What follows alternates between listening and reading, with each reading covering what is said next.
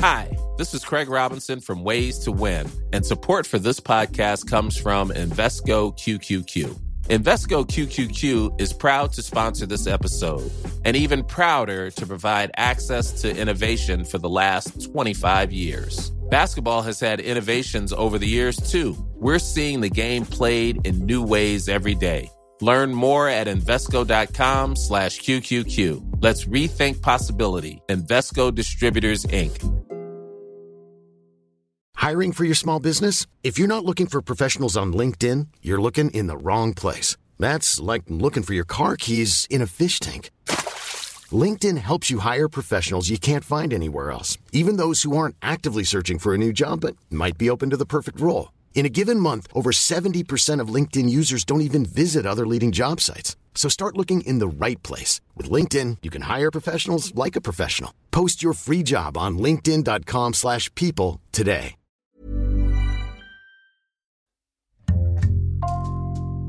Bonjour, c'est Jules Lavie pour Code Source, le podcast d'actualité du Parisien.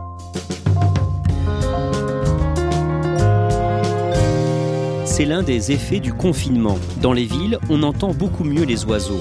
Est-ce que la mise en veille de l'activité humaine a eu des effets réels sur eux, sur leur habitat ou sur leur reproduction Pour essayer de répondre à ces questions, Code Source vous propose aujourd'hui une balade sonore au cœur de Paris avec Frédéric Mahler, ornithologue amateur, membre de la LPO, la Ligue pour la protection des oiseaux, au micro de Claudia Prolongeau.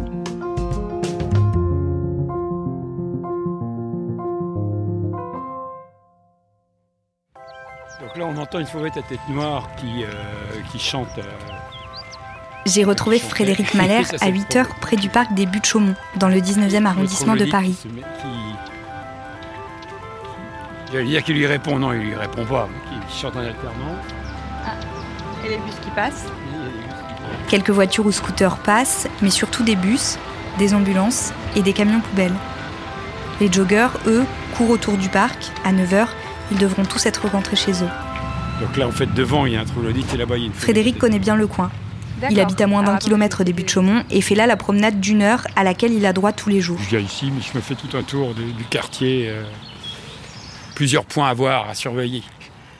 C'est des points particuliers où vous savez ah qu'il y a tel ou tel oiseau ah bah, C'est parce que oui, j'ai découvert qu'il y a par exemple il y a une tourterelle. Dans Paris, il y a très peu de tourterelles. Et là, par exemple, il y a, deux couples de tourterelles turques qui sont dans le quartier. Bah, J'allais faire un tour. Euh, il y a un couple de cygnes et un couple de foulques qui nichent près de la Villette. Bah, J'en profite pour acheter un tour. Et à gauche, qui est très mélodieux et grave, forêt de la tête noire. Et là, on a un pinson qui revient en plus. Donc ça, c'est un pinson. C'est un pinson et à la fin, après, il y a une forêt à tête noire. La, roulade euh, du pinson, qui va recommencer. juste au-dessus de nous. Est-ce que vous pouvez me dire comment vous, vous en êtes venu à vous intéresser aux oiseaux? Oh là, c'est une bien vieille histoire.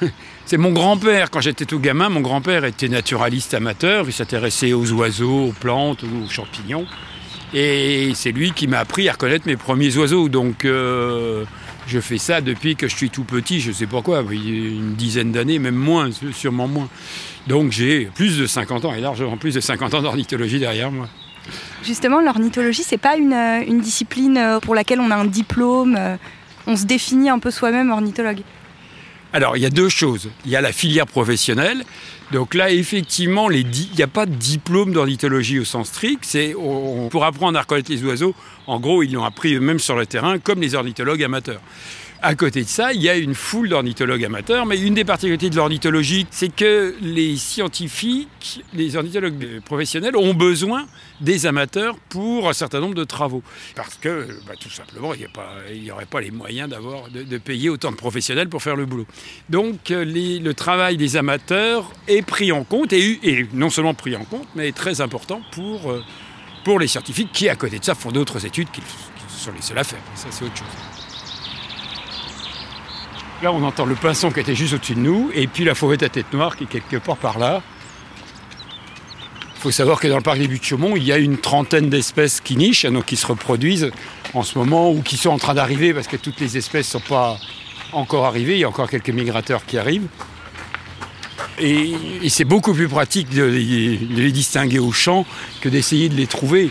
Donc quand on fait des décomptes d'oiseaux dans un parc, c'est presque tout le temps au les, qu'on les repère. Ah bah là on en voit un, non? Ah bah là il y a un pigeon ramier qui est en ah, train de se gaver de feuilles de robinier. Donc c'est l'équivalent de la palombe dans le midi. Ils ont passé tout l'hiver à manger à peu près des trucs secs.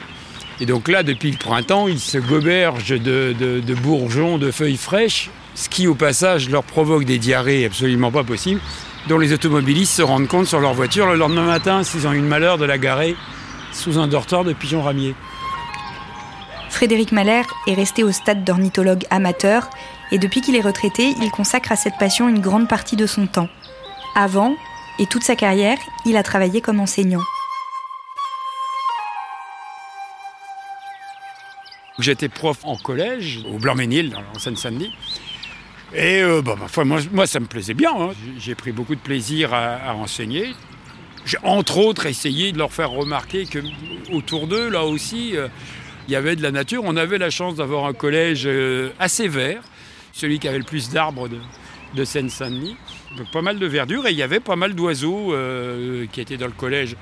Je me souviens une fois d'avoir arrêté un cours de sixième pour leur montrer un épervier qui attaquait un groupe de, des tourneaux depuis les fenêtres.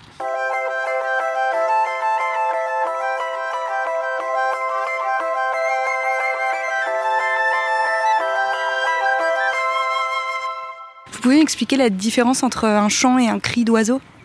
Un chant, ça a une fonction territoriale, c'est-à-dire que le mâle indique je suis chez moi et je veux qu'aucun autre mâle de mon espèce rentre sur mon territoire. Surtout en, ce moment là où les couples se, forment ou se reforment. Donc s'il y a une femelle qui passe, par contre, là, je veux bien. Donc c'est une définition fonctionnelle, c'est absolument pas en fonction du caractère joli ou pas joli du chant en question. Et euh, je dis toujours, les corneilles chantent aussi, euh, même si évidemment ça n'a aucun caractère mélodieux, mais il y, a ce même rôle. Alors le chant est euh, bien développé chez les, passereaux, donc en gros les petits oiseaux, qui eux ont développé beaucoup cette fonction de contact entre couples, et donc c'est là qu'il y a les chants les plus variés, y compris les plus beaux. Mais certains sont très moches. Là c'est le troglodyte là, qui chante en plus là. Une petite boule de plume brune avec une queue à l'arbitre et qui est sans doute le plus gros rapport décibel-gramme. Parce que ça fait quoi? Ça fait 15 grammes, 10-15 grammes? La, la forêt de tête risque de, de, le cacher un peu, mais bon. C'est celui-là? Donc c'est un chant très précipité, très saccadé, très, très explosif. Et ça vient d'une toute petite bestiole qui fait, euh, qui est grande comme ça, quoi. Est-ce que vous avez noté euh, que le confinement a, changé quelque chose? À ce que vous pouvez entendre des oiseaux? Alors déjà, ce que tout le monde a remarqué, c'est que bah, on entend les oiseaux. Donc pour certaines personnes qui les écoutaient pas avant, c'est ah, les, oiseaux sont arrivés dans Paris. Non, ils étaient déjà là. Simplement, on les entendait pas parce qu'il y avait des voitures, parce qu'il y avait du bruit. C'est d'abord un effet sur les humains, c'est que les humains les entendent. Ensuite, ça peut avoir un effet sur eux, et en particulier pour la fauvette à tête noire qui chante, là j'ai l'impression que certaines espèces sont, ont un peu pris leurs aises. Par exemple, au parc des Buttes de Chaumont, il y a toujours eu des fauvettes à tête noire, donc ça c'est pas nouveau. Par contre, euh, dans les quartiers autour d'ici, j'ai repéré plusieurs euh, fauvettes à tête noire qui chantaient dans des, squares, des pieds d'immeubles, des petits jardins endroits qu'elles fréquentaient pas avant. Donc il n'est pas impossible que le, calme du quartier et permis à des oiseaux qui autrement seraient restés coincés dans les parcs de s'étendre un peu. Alors est-ce que ça se transformera en, reproduction? Faudra voir. C'est pas impossible que ça puisse avoir cet effet-là. De même que certaines espèces qui s'arrêtent au passage migratoire peuvent avoir tendance à s'arrêter un peu plus parce que effectivement bah, le coin leur paraît plus sympathique que les autres années.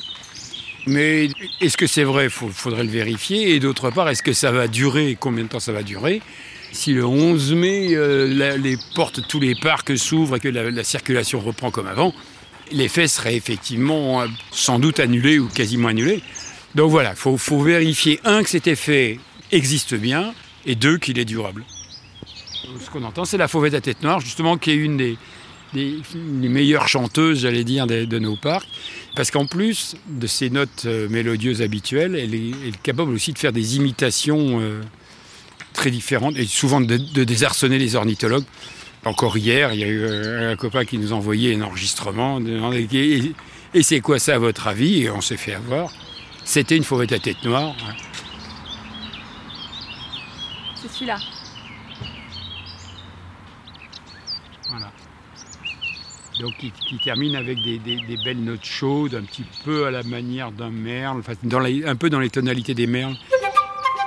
La veille du confinement, la Ligue de protection des oiseaux a lancé l'opération Confiné mais aux aguets, qui appelle les ornithologues, amateurs ou confirmés, à compter les espèces qu'ils entendent depuis chez eux.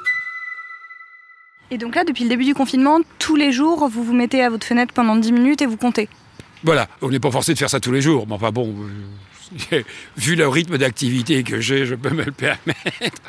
Leur maximum d'activité, en particulier pour le chant, euh, c'est le, matin euh, au moment du lever du soleil. Et ça reprend un peu le soir avant le coucher du soleil.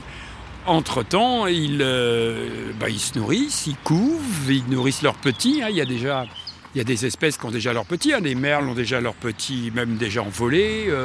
Les mésanges ne doivent pas être loin d'avoir petits. Les moineaux, j'ai entendu des jeunes moineaux.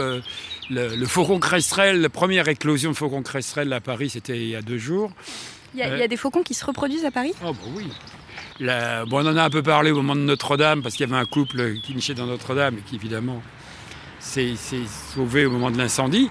Mais euh, on a une trentaine de couples de faucons cresserelles, sans doute. Et on a au moins un couple de faucons pèlerins qui se reproduit aussi. Alors lui, il a déjà ses petits parce que c'est plus précoce.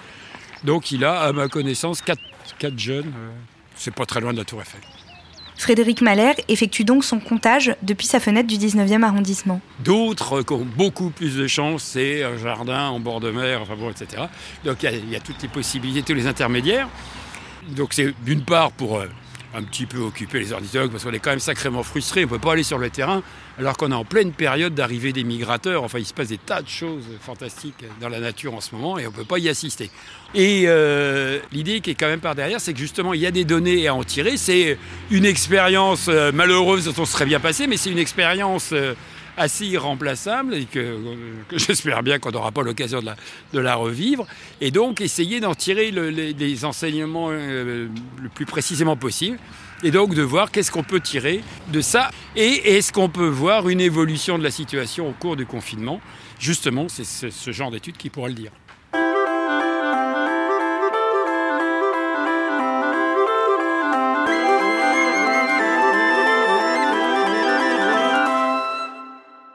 Qu'est-ce qui vous a surpris, vous euh, Vous m'avez parlé d'oiseaux qui venaient se nicher à des endroits où vous ne les voyez pas d'habitude? C'est pas qu'on les voyait pas d'habitude, ils n'arrivent pas dans des milieux invraisemblables. Enfin, il y a eu quelques scènes surprenantes, les canards filmés devant la comédie française, bon, etc. Mais la fauvette à tête noire ou d'autres oiseaux du, même genre qui étaient d'habitude cantonnés à, leur milieu, j'allais dire optimum, là, les parcs, et qui, euh, c'est une espèce qui se porte bien en ville, il y a sans doute une crise du logement chez les fauvettes à tête noire à Paris, en tout cas. Et donc, elles ont tendance à occuper des milieux un petit peu moins optimum pour elles. Et donc à apparaître dans des endroits, bah, comme en, bas de chez moi, j'ai effectivement une fauvette à tête noire qui chante depuis un mois. Euh, enfin, elle était, elle était, arrivée avant le confinement. Hein, donc faut pas, là aussi, il ne faut pas tout mettre sur le compte du confinement. Cet oiseau-là, sans doute, euh, serait venu de toute façon. Mais euh, ce que je vois dans le secteur, dans d'autres endroits, il y a des bonnes chances que ce soit lié au confinement, effectivement.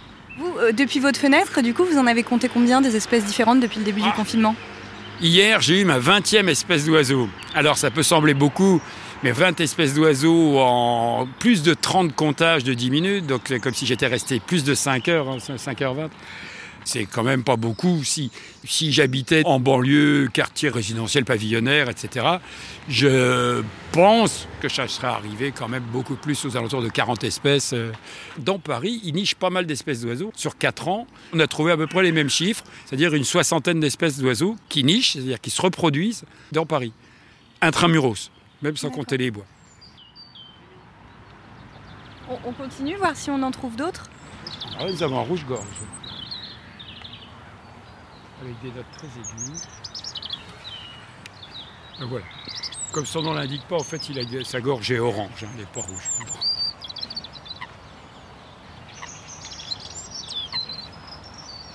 Et quel est le, votre meilleur souvenir peut-être d'ornithologue? Oh, oh, le meilleur souvenir d'ornithologue, c'est difficile, mais si on reste dans cette période-là, quand même, donc, dans mon kilomètre d'activité physique, euh, j'ai les abords du parc de la Villette. Vers le 10 avril, je ne sais plus la date exacte, j'ai entendu un rossignol chanter. Donc le rossignol, c'est un oiseau migrateur hein, qui niche pas dans Paris. Il était en train de remonter vers le nord et euh, s'est arrêté pour, faire une pause. C'est rare, c'est rare, mais ça n'a rien à voir avec le, confinement. Ce qui aurait pu se passer, c'est que l'endroit lui plaise et qu'il euh, y reste. Bon, bah, visiblement, euh, non, il n'est pas resté. Là, on entend la maison charbonnière, tipu, tipu, tipu. On a raté la maison charbonnière.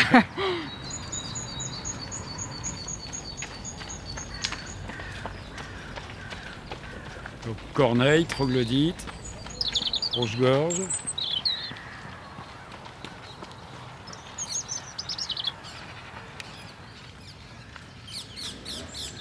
Ah, perruche. Comme Frédéric Mahler, la plupart des ornithologues se sont passionnés pour les oiseaux enfants.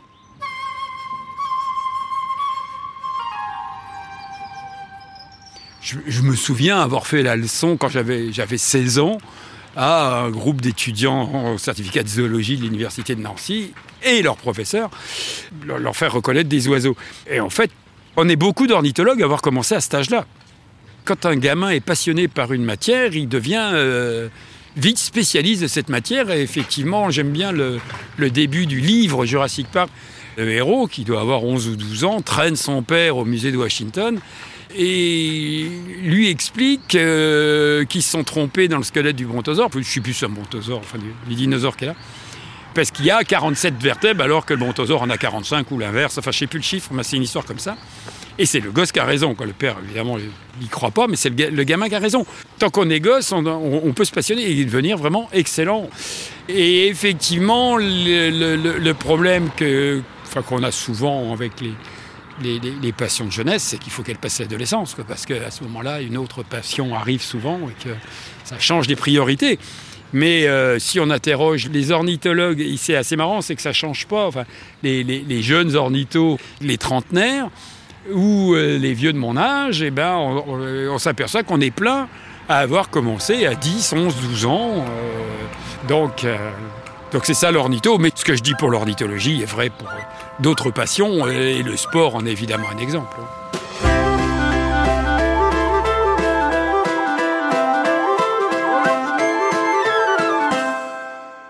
Claudia Frédéric Mahler compte les oiseaux euh, de son balcon. La Ligue pour la protection des oiseaux organise deux fois par an depuis 2012 une opération nationale de comptage. Euh, mais là, avec le confinement, beaucoup plus de Français y participent? Oui, euh, normalement, c'est une opération qui mobilise jusqu'à 10 000 observateurs bénévoles. Et là, depuis le lancement au début du confinement, il y a 13 322 nouveaux contributeurs qui se sont inscrits sur euh, la plateforme. À quel moment on saura vraiment si euh, cette pandémie, si l'arrêt brutal de l'activité humaine aura eu un effet sur les oiseaux? Alors, ce qui va déterminer ça, ce sont les opérations de comptage qui auront lieu l'année prochaine, puisque avec ces opérations, on saura s'il y a eu une augmentation des reproductions. Euh, si c'est le cas, on pourra imaginer que c'est lié à, cette baisse d'activité humaine. Mais bon, euh, la Ligue de protection des oiseaux a quand même plutôt tendance à penser que ces quelques semaines de confinement ne vont pas euh, tout changer. Et si vous voulez participer à ces opérations de comptage des oiseaux, il faut vous rendre sur le site Oiseaux des Jardins au pluriel.fr. Reportage signé Claudia Prolongeau. Merci à Frédéric Mahler et à Karine Carbon-Brémont pour son aide. Code Source est le podcast d'actualité du Parisien, disponible chaque soir du lundi au vendredi. Si vous aimez Code Source, n'hésitez pas à nous le dire en mettant des petites étoiles et en vous abonnant sur votre application de podcast préférée comme Apple Podcast ou Podcast Addict. Cet épisode de Code Source a été produit par Stéphane Geneste, réalisation Julien Moncouquiole.